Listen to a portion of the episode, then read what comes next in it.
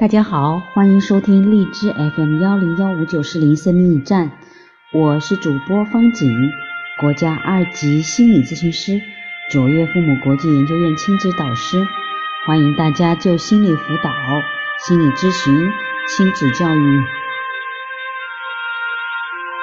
家庭教育一起来共同探讨和交流。今天我们继续读吴若梅所著的《男生女生青春课》。今天的主题叫学会感恩。古人云：“滴水之恩，当涌泉相报。”这是我们中华民族的优良传统，也是一个正直的人所具有的最基本的品德。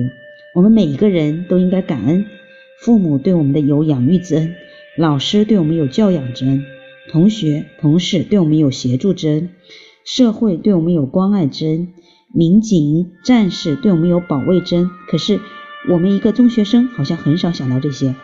我们从小到大早已习惯了父母师长们对我们的百般呵护，我们几乎想不起来那些对我们疼爱有加的人会需要我们为他们做些什么。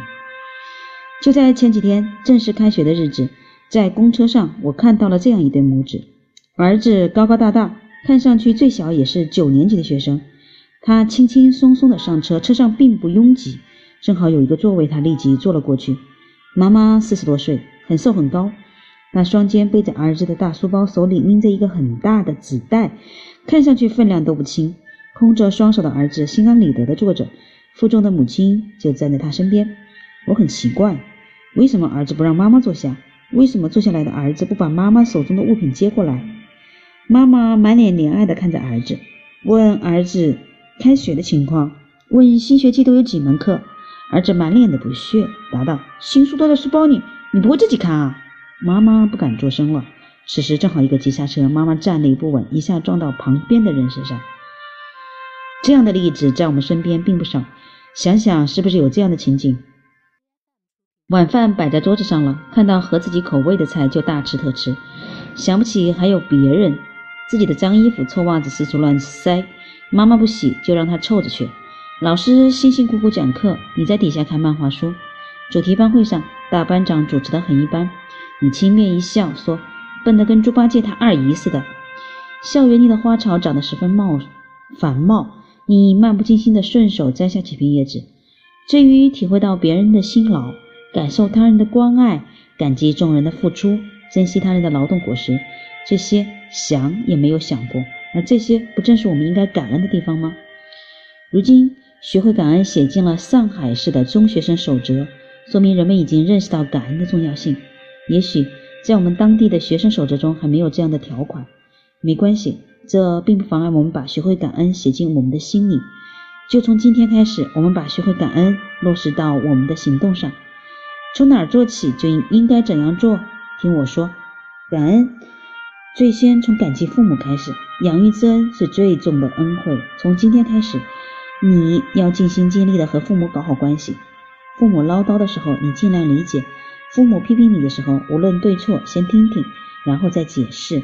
自己能做的事情自己做，为父母做点你力所能及的事情，让父母真正感觉到你对他们发自内心的爱。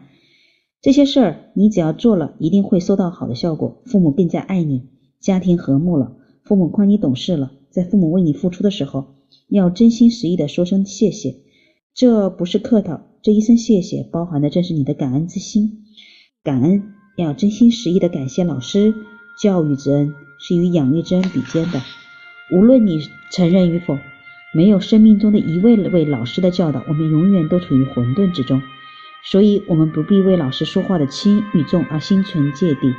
我们不要不要用要求老师一定要做一位完人，我们更不用时刻担心自己是不是被老师看好的学生。我们应该做到的是尊重老师的劳动，是感谢老师的付出。是体会到老师的辛苦，是在适当的时候发自内心的对老师说一句：“老师，您辛苦了。”感恩和感谢身边的每一位同伴，没有身边的同伴，我们就学不会与人交往，我们很难走入现实社会，我们更无法感受到来自社会的关爱与真情。一个人的成长离不开同伴，当同伴为你付出，你的感激之情应溢于言表；当同伴给予你帮助，你应该懂得回报。当同伴误会于你，你可以耐心解释。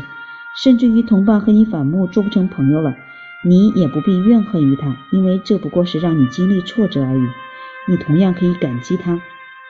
实际上，任何事情都可以从感恩的角度让自己获得收益。这不是患得患失，而是赠人玫瑰，手留余香。好的，我们的感恩节才不久过完了。各位，关于孩子们的感恩，其实知道的很多，我们做到的不够多。我们是否想想，作为父母、作为家长的我们，是否身先士卒，如此做了呢？身教重于言教，那我们就做起来吧。好的，我们下回见了。